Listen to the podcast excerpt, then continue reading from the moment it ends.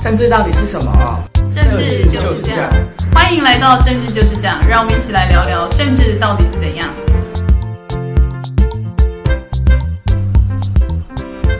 大家好，我是今年二十五岁，来自东吴政治系的宇杰。大家好，我是南天，呃，我的年龄保密，但是我是二十五的陈宇恩。那今天是我们《政治就是这样》节目的第一集播出。为什么会有这样的一个节目的发想呢？我想政治人人都可以谈，台湾有个特色，就每个人都可以朗朗上口，然后在大树底下就可以聊政治。那也不管你喜不喜欢政治，每个人其实很难自外于政治。那我们希望透过节目当中轻松的和大家来聊政治，同时呢，因为政治具有延续性，我们希望把一些历史背景能够让大家了解，让大家可以做一个更深的参考。好，那我们就进入今天我们第一集的节目。首先呢，我们要来聊聊关于最近民进党闹得血流成河、党内风云不断的诚信条款。诚信条款呢，就是民进党之前在那个中执会上啊通过说，就是如果你是现任的议员，那你最好不要去选立委，就是它是一个建议性质的。它的理由呢，是因为就是你是现任议员嘛，那你落跑去选立委的话，你的选民会蛮可怜的。然后当初这个条款的提出，被认为是在针对徐巧芯还是王鸿薇这些议员都还没有当多久，或是还没有就任就跑去选立委的人。所以那时候这个条款被提出来的时候，被认为说它不是在约束民进党党内的人不要做这种事，而是在针对国民党。呃，坦白说，政治不管是国内政治或是国际政治，其实要讲诚信都很困难。我们做人要有道义，做人要有诚信，这是一个基本的原则。但是政治上，如果要过度强调强调正，呃，诚信，就会显得有点矫情。那民进党内这次推出这个诚信条款，我认为他最后会面临很大挑战，甚至于失败。因为至少昨天王世坚议员就已经去领表了。那当然要考验未来整个党主席赖清德他的党内处置的手腕。呃，另外就是选举制度，选举制度就会让这个诚信条款很难被遵守。为什么？因为目前我们立委是单一选区，所以每一个选区只有一席的立委。那议员是复数选举，所以可能在一个选区当中有多席的议员。议员再往上挑战的政治路就是立委。那前面如果有党籍的立委寻求连任的话，那我后面的议员就永远不能够。去争取，那这样子，我的路是不是就会被卡在这个地方？所以我觉得它是对于人性一个很大的挑战，是困难的。而且像前面有提到，王世坚在这几天跑去登记参选。王世坚在自己的选区中山大同区，一直都是每次都是前三高票连任当议员。然后他这次参选呢，会挑战到现任的立委何志伟。何志伟是一个只当目前只当一届立委的人，所以他现在出来挑战他呢，被大家认为说可能是一些党内派系斗争啊。但是王世坚本人是说，因为他以前在这一区输过，所以他这次想要再挑战一次。然后又或者是呢，这个诚信条款其实当初在设计的时候有一个但书，就是说，如果你那个选区是艰困选区，例如说大安、文山这些一直都是国民党比较容易胜利的选区呢，那民进党就可以接受说，那你现任议员高票议员就可以去选立委。例如说像是松山新一区的许淑华这些，他就会被认为说是，那我可以就是让你去选。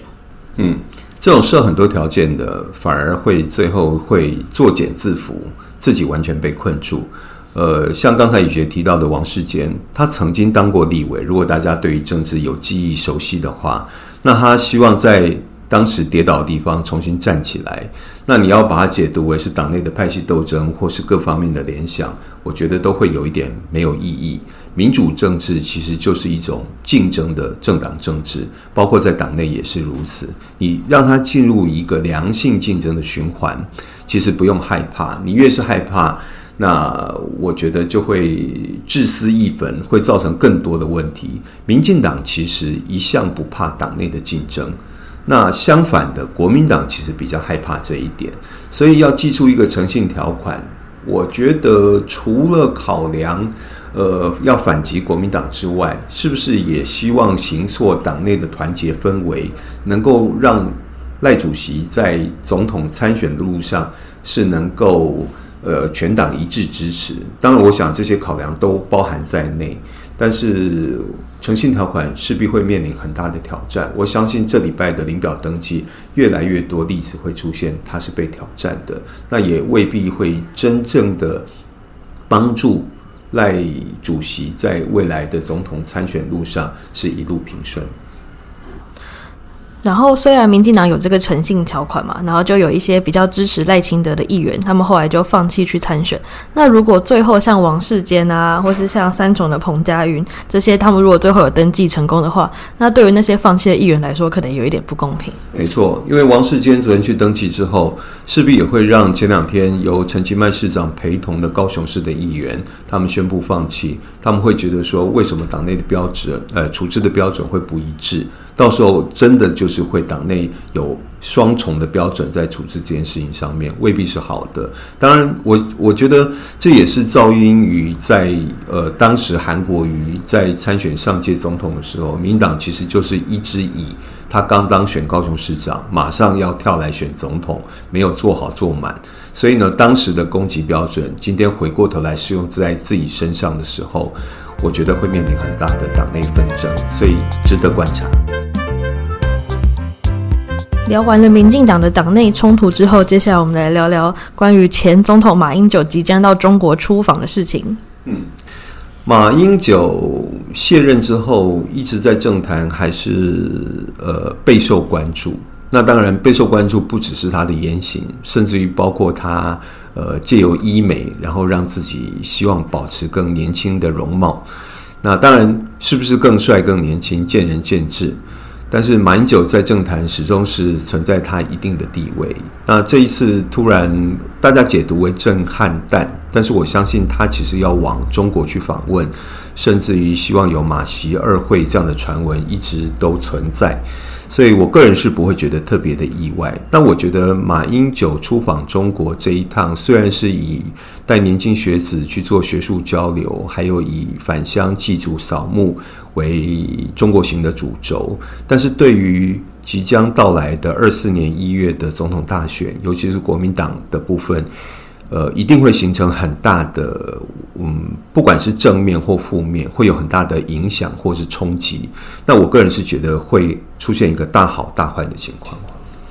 其实我一开始看到马英九要出访中国的新闻，是有一点我的意外的点是，他怎么卸任这么久才要去？因为如果我是马英九的话，我可能会想要在二零二四、二零二零那一次的选举之前，就可能想要去一下。但我个人推测，那时候没有去，可能是因为那时候韩国瑜当市长之后去香港，然后进了中联办，进了那个。林郑月娥，然后那时候刚好是香港在反送中的期间，所以那时候台湾的那一股反中的气势非常高涨，所以让国民党那时候的人都不太敢去中国有任何一些互动，甚至连新的两岸论述都没有办法提出来。而他这次，我觉得他这时候才决定要去，是他觉得可能。他这次去可以拿到一些对国民党选举算是有好处的地方，例如像我们这几年被禁了一些海鲜，然后禁了一些蔬果的进口，然后或者是一些两岸的交流，最近也开始要恢复。我觉得他应该是认为说，他现在去可以不止他可以当第一个去中国的卸任元首，然后还可以帮国民党拿到一些好处回来。马英九此行一定是经过盘算跟规划的，绝对不会是很。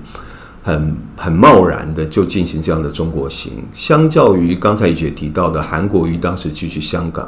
我觉得韩国瑜当时去香港，其实对他个人、对对整个党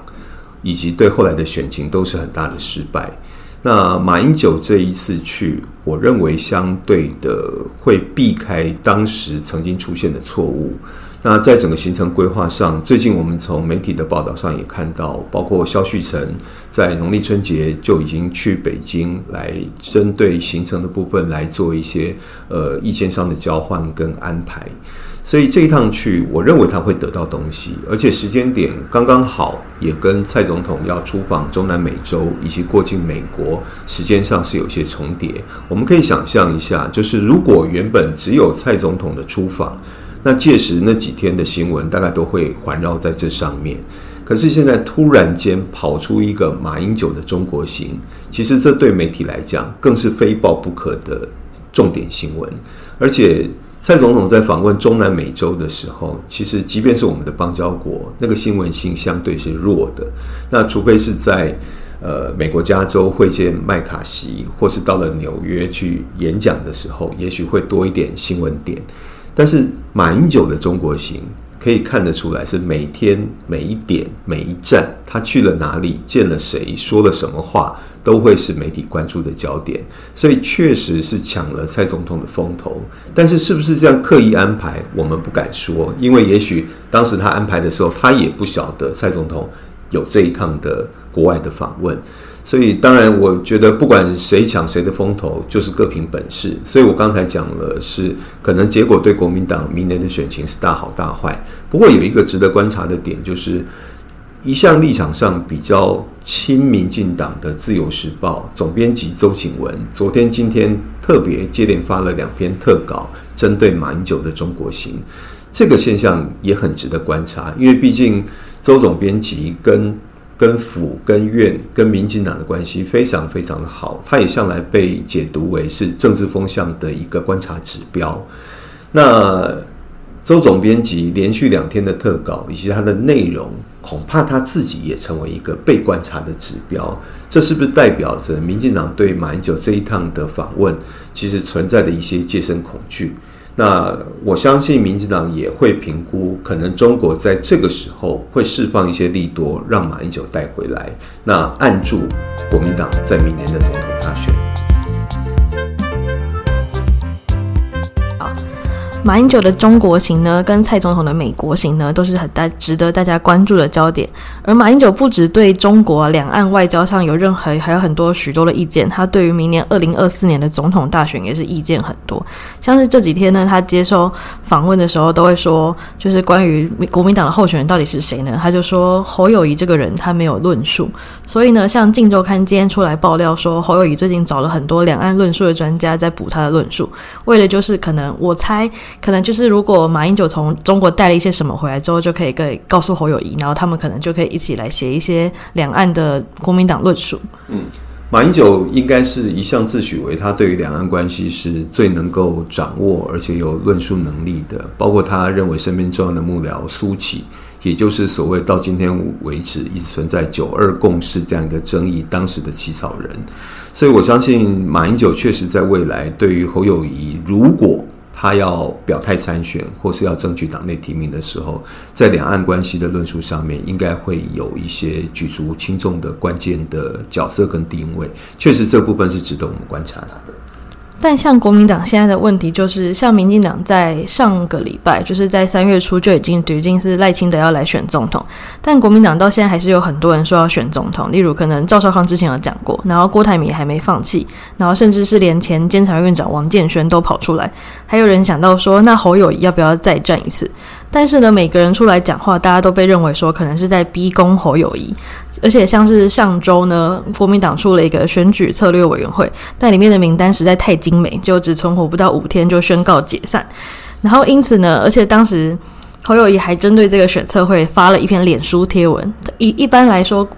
大家都说侯友谊有一点不沾锅的性格，就是像国民党有什么争议啊，韩国瑜争议啊，或是补选黑金争议，他通常都是不沾锅，都觉得不干他的事，他要好好做代志。但他这次特别写了一篇文，针对说国民党内部可以把那些黑金的政治人物，例如傅崐萁、李坤教、李全教找回来当选举对策委员会的人。后来这个对策委员会就五天之内就由黄建庭宣布解散。那大家就会认为说，是不是侯友谊发这篇文在针对朱立伦呢？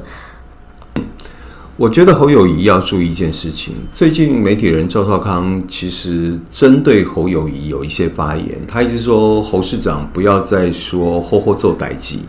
应该要改换，就是说“吼吼来选举”。那我觉得确实就是，如果侯友谊心中对于总统大位有所企图、有所寄望的话，就应该要好好坦诚、公开的表态，也争取选民的支持，甚至于包括争取新北市民对他的谅解，因为他毕竟新北市长的任期第二任还无法做满，他就肯定要去争取总统的选举。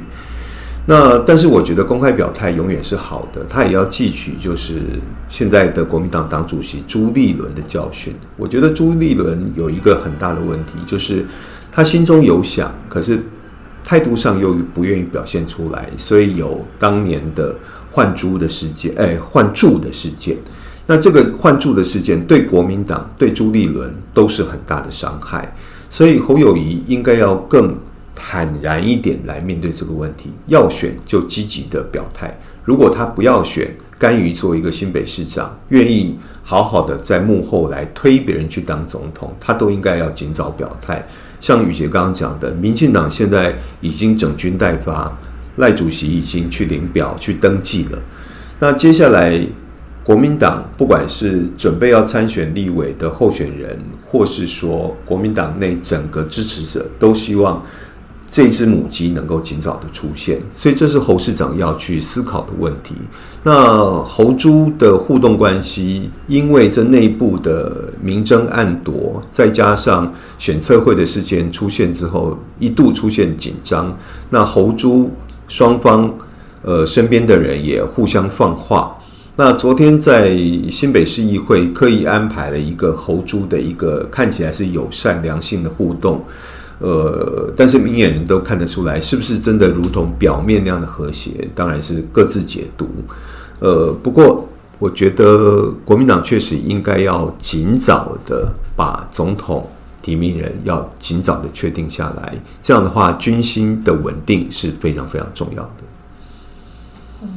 所以侯友谊到底最后会决定要好好做代志，把新北市长做完，还是要好好计算计呢？我们还是可以再慢慢观察的。没错。好，那节目的最后，我相信，因为我们距离二四年一月的总统大选还有将近十个月的时间。那今天是我们政治就这样的第一集播出。那每一集的节目最后，我们都会针对二四年总统大选做一个观测的评分。我们会就每一周发生的大大小小的事情，不管牵动政治、社会、经济、民生的，我们都会做一个统整，然后来针对呃总统大选做一个观测评分。我们今天是第一集，我们就假定目前蓝绿五五坡平分秋色各五十分。那我先请宇杰来评分一下这一周发生的一些事情对蓝绿各有什么样的影响跟加减分。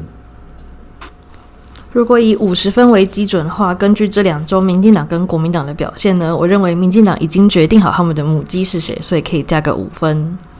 然后，因为国民党到现在还在党内内斗，斗不完，他们到底谁要出来选？没有人要出来承担，所以呢，我要小扣个三分。嗯，